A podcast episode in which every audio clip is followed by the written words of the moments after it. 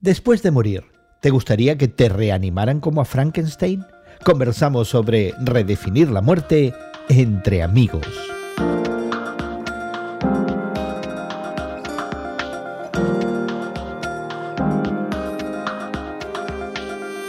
Gracias por acompañarnos entre amigos esta conversación semanal sobre la fe cristiana y el mundo contemporáneo que tenemos Guillermo Serrano y tu amigo Gerson García. Hoy conversamos sobre la posibilidad de redefinir la muerte gracias a ciertos experimentos realizados en la Universidad de Yale, en Estados Unidos, donde se reanimó el cerebro de un animal muerto por más de cuatro horas. Pero antes te invitamos a suscribirte a nuestro podcast que encontrarás en tu plataforma de podcast favorita. Nuestro podcast te ofrece acceso a los recursos que mencionaremos en el día de hoy y también la posibilidad de dejar tus comentarios. También, por supuesto, te invitamos a que nos compartas en tus redes sociales. Encuentra entre amigos con Gerson García en Apple, Google, Spotify o donde quiera que encuentres tus podcasts. La noticia realmente parece sacada de las historias de horror del siglo XIX. Es una historia publicada por El Mundo en España que recuerda esos experimentos de galvanismo donde con electricidad se producían movimientos en los músculos de las ranas muertas. Fueron esos experimentos los que quizás inspiraron la novela de Frankenstein. Bueno, parece que al estilo Frankenstein, un grupo de científicos en un laboratorio de la Universidad de Yale, en Estados Unidos, intentó resucitar el cerebro de un animal que había estado muerto por más de cuatro horas. A pesar del deterioro del cerebro tras ese largo tiempo de inactividad, estos científicos dirigidos por el neurólogo Nenad Sestant consiguió mantener vivas las células cerebrales y frenar su deterioro. Una noticia como esta, que también evoca esos clásicos del terror de la literatura del romanticismo y la anticipación optimista de la revolución industrial, pierde algo de ímpetu cuando sabemos que los animales eran cerdos y que al final no hubo reanimación a la vida. Aun cuando la ciencia parece más ficción que realidad y con un poco de desencanto, este experimento sugiere la posibilidad de avances en algunos tratamientos médicos. Por supuesto, la implicación más trascendente es buscar alguna forma contemporánea de reanimación que ofrezca la posibilidad al ser humano de evitar o por lo menos redefinir la muerte y crear ese nuevo Prometeo.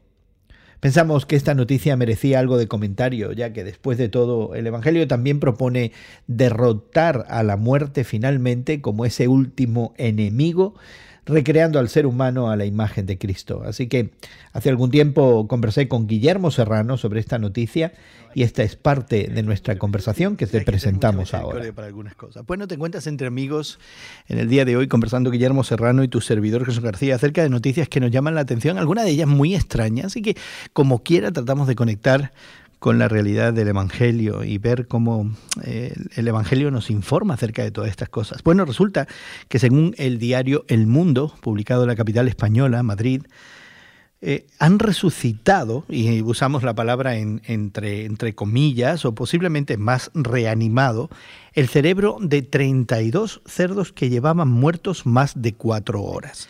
Y Guillermo, mm, en la ciencia médica no es el corazón que se detiene el que causa la muerte, pero la muerte es eh, el cese de la función cerebral. Es decir, que verdaderamente un ser viviente está muerto cuando el cerebro... Dice que está muerto, aunque el experimento se hace con animales, sin embargo, habla un poco de esta idea de instintiva de supervivencia, en donde las células cerebrales pareciera que se encapsulan y no pierden aparte de sus propiedades, por lo tanto, en cuatro horas, al inyectarle distintos tipos de cuestiones químicas y cualquier tipo, a lo mejor, de cuestiones que son propias de la cuestión médica, y por supuesto con componentes especiales, estas células recobran su, su vida. Eh, hay una cosa interesante en el artículo. Dice que cuando se eh, ponen los, los electroencefalogramas, que son los que detectan si hay ondas cerebrales, no existen estas ondas cerebrales. Es decir, se han reanimado las células, pero no pareciera haber función, actividad. Pero es un gran avance de un punto de vista de la ciencia para casos de personas a lo mejor de accidentes, eh, gente que a lo mejor por cuestiones cardiovasculares, lo que sea, está clínicamente muerta y sin embargo a lo mejor su cerebro todavía tiene posibilidades de, seguir vivo. El artículo dice que habría que a lo mejor reevaluar la idea de la muerte, cuando ésta se produce.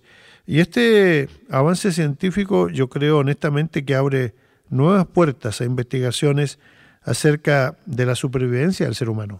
La idea también es que internamente, eh, visceralmente, anatómicamente por dentro, quizás el cerdo es el animal más parecido al ser humano. Se parece mucho. Cuando yo descubrí esto me sentí muy ofendido. porque Pero entendiste algunos de los insultos que en tu vida te, habían, dicho. Ahí pude darme cuenta. así me pasó a mí. De que la gente tenía razón cuando me, insultaban. Pero, pero en realidad es curioso, ¿no? Uno no podría imaginarse que anatómicamente algunas partes de, de un animal como este tuvieran alguna similitud con lo que nosotros tenemos como seres humanos. Sin embargo, algunos experimentos sí se hicieron en el pasado, con corazón, con hígado y con otras, células más, en donde se trataba de, trataban de implantarse a, seres humanos, con toda la medicación para evitar el rechazo, que a lo mejor no funcionaron, pero que anatómicamente decían que teníamos una similitud muy, muy curioso. Ya, de hecho, creo que en la historia, el primer trasplante de corazón que se realizó a un humano, eh, el, el, campo de prueba eh, fueron, fueron los cerdos. Así que, hay una correlación. Y me llama mucho la atención que esto no es una resucitación del animal, es decir, el animal no volvió a la vida.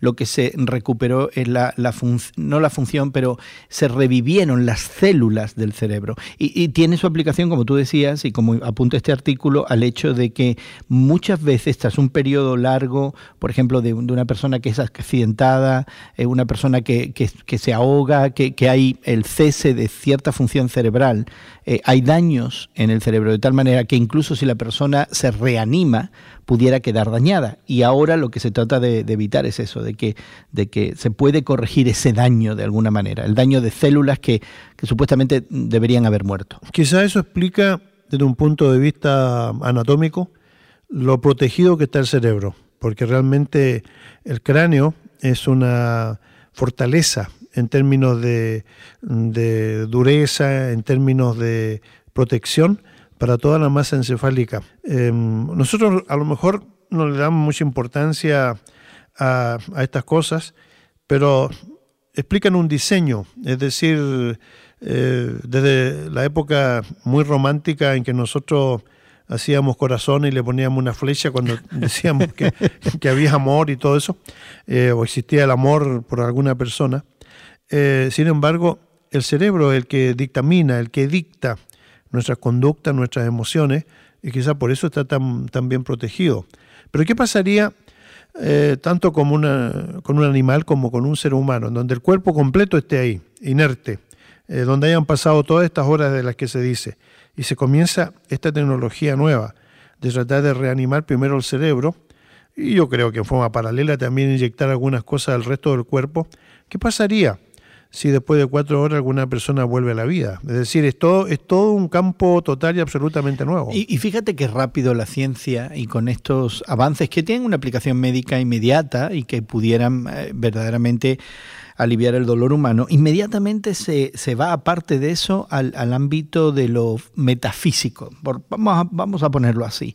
E incluso en algunos casos, eh, cuando lo vemos desde la perspectiva de la fe cristiana, se va al campo de lo, de lo religioso, de nuestras creencias. Eh, eh, esta idea de que la muerte es inevitable y ahora tenemos aquí a un grupo de científicos que hacen estos experimentos con 32 cerdos, y resulta que están hablando de redefinir la muerte. Es decir, enseguida la ciencia va a este, a este otro ámbito de, la conexión metafísica, reconociendo de alguna manera que no podemos escapar de la realidad que, que los seres humanos últimamente somos seres físico-espirituales y que, y que, quisiéramos escapar de, esa realidad inevitable que es la muerte. Bueno, la muerte es eh, la incógnita, ¿no? Los que decimos que tenemos una fe basada en promesas que vienen de un creador, eh, siempre tenemos esa esperanza de una vida después de esta vida. Pero en realidad, como lo puso una vez el cineasta Woody Allen, eh, cuando se le preguntó cómo él esperaba pasar a la inmortalidad, quizás le sugiere el periodista a través de sus películas, de sus obras, y él dice, no, no, no, yo quiero pasar a la inmortalidad simplemente no muriendo. Y es decir, la idea de prolongar la vida, la vida física, que yo me imagino tiene que ser no solamente una vida física eh, plena, pero también eh, con, todas las posibilidades que uno conoce, ¿no? De razonamiento, de movilidad, de emociones, es decir... Es que si no es así, no queremos la continuidad de la vida. Exactamente. Entonces eso pone, este, este descubrimiento o este avance científico pone ahora el dedo ahí precisamente. ¿Qué vamos a hacer con respecto a, si, es una vida que no tiene a lo mejor estas características que nosotros esperamos. Por ejemplo, una vida vegetal. no, tendría sentido, ¿no?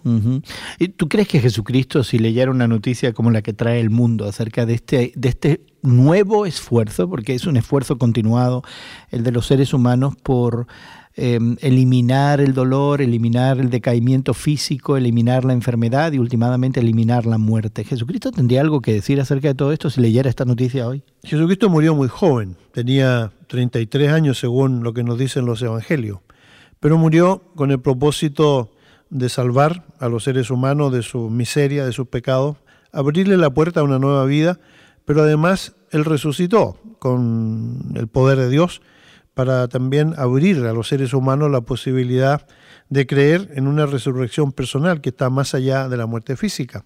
Aquí el, fundamento de todo esto es la fe, es decir, el creer o no creer. Shakespeare acuñó en una de sus obras la frase famosa el ser o no ser. Jesucristo eh, modificó, o si, podemos decirlo, lo puso de otra manera. El, que cree eh, en Él tiene vida eterna, es decir, el creer o no creer, esa es la cuestión. Eso es lo que tiene que ver con la esencia del, ser humano. Eh, pero no lo hemos internalizado todavía. Me da la impresión que, es muy tangencial, ¿no? Estamos a mucha distancia porque en realidad en los cristianos creemos en una vida más allá de esta, pero nos aferramos a esta existencia porque de paso es lo único que conocemos como experiencia vivencial. Con nuestros sentidos físicos solamente podemos apreciar esta vida. Por eso la Biblia en un sentido habla de una preparación en esta vida para la otra que, tiene que venir. Así es que yo diría, aquí la fe es lo que, es lo que hace la diferencia en cuanto a cómo vamos a, a vivir esta vida y prepararnos para otra existencia. O sea que yo creo que también es cierto apuntar eso, porque muchas veces la fe eh, especialmente si se propone como una manera de entender la vida y actuar en la vida, em, em, no necesariamente mm, parece estar conectada con la idea de cómo entender la muerte, pero en el caso de la fe cristiana tiene que ver con eso. Y la muerte de alguna manera en el Evangelio pierde, pierde su capacidad de, herirnos mortalmente, valga la redundancia, de, hacernos ese daño eh, inescapable. Eh, parece en el Evangelio como algo más transitorio verdaderamente. La muerte no se presenta como el fin de todo lo que, conocemos, ¿no? Se presenta más bien como una especie de camino que nos abre así como una luz al final del túnel, es decir, vamos a pasar a, otro, a otra dimensión de vida. Pero, claro, ahí está la cuestión de si, si las eh, iglesias, los grupos de fe, van a insistir en este aspecto de, de, la creencia, de la fe como algo que es necesario para poder llegar a entender esto, ¿no? Y así concluimos nuestra conversación en el día de hoy. Queremos invitarte a que explores más de esta aspiración humana de derrotar a la muerte y esa oferta que el Evangelio nos hace al respecto. Suscríbete a nuestro podcast que encontrarás en tu plataforma de podcast favorita. Ahí podrás encontrar enlaces a recursos que hemos mencionado en nuestra conversación hoy. También podrás dejar tus comentarios y encontrar otras conversaciones, otros temas que pudieran ser de tu interés. Búscalo como Entre Amigos con Gerson García en Spotify, Google, Apple o donde quiera que encuentres tus podcasts favoritos.